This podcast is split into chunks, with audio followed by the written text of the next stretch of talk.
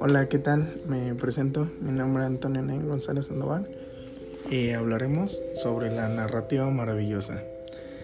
El relato maravilloso es un relato de carácter breve, de origen popular y de transmisión oral, en el que se intervienen seres sobrenaturales. Eh, lo podemos ver con hadas, brujas, duendes, dragones y más. O bien ocurren actos mágicos. Eh, la narrativa maravillosa la podemos ver en películas, cuentos, libros. Y les doy un ejemplo, Shrek, en el que vienen hadas, brujas, duendes y dragones. E incluso más.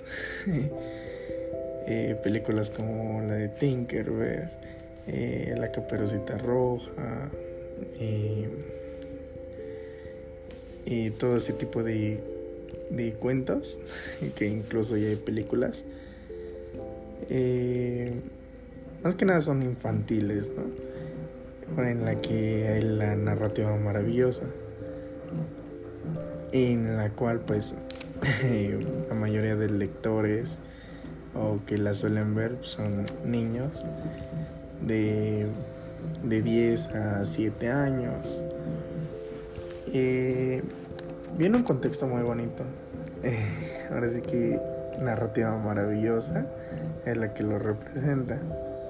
En la que podemos, bueno, aquí es de transmisión oral, en la que platicando o escuchando, eh, normalmente vemos esto como en cuentos, o sea, de niños que te hayan contado un cuento y son de origen muy popular, en la cual incluso han salido ya películas. Eh, la podemos ver películas estrenadas en cine. Eh, vuelvo a dar mi ejemplo, en la de Shrek. Y es en la que yo más la caracterizo porque es muy popular y viene todo sobre esto. Que tiene lo que vienen siendo personajes eh, hadas, brujas, dragones, duendes, actos mágicos, en los que combinan la magia con, con todo esto. Y ahí lo podríamos ver. Eh, incluso en otras películas. Eh, por ejemplo, ya, ya les dije, como Caperucita Roja, Blancanieves.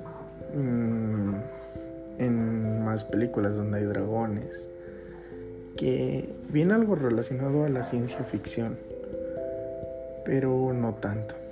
Eh, bueno, pues esto sería todo de mi parte sobre la narrativa maravillosa. Eh, gracias por escucharme.